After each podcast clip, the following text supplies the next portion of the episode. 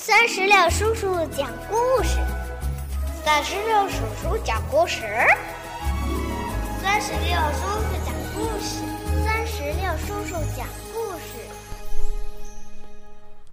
Hello，亲爱的一年级的小朋友，你们好吗？我是酸石榴叔叔，又到了酸石榴叔叔和你一起来朗读课文的时间啦。今天啊。酸石榴叔叔要和你一起来朗读课文《吃水不忘挖井人》，你准备好了吗？吃水不忘挖井人。瑞金城外有个村子叫沙洲坝，毛主席在江西领导革命的时候在那儿住过。村子里没有水井，乡亲们吃水要到很远的地方去挑。毛主席就带领战士和乡亲们挖了一口井。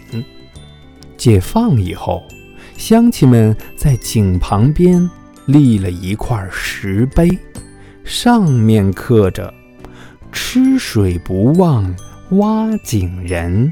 时刻想念毛主席。好了，小朋友们，我们今天的课文《吃水不忘挖井人》就朗读完毕了。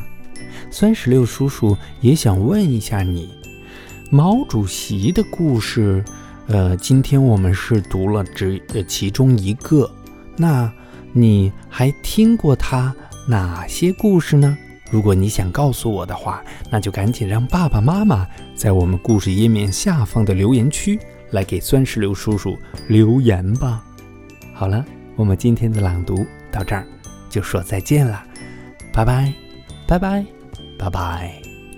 更多精彩故事尽在酸石榴微信公众账号。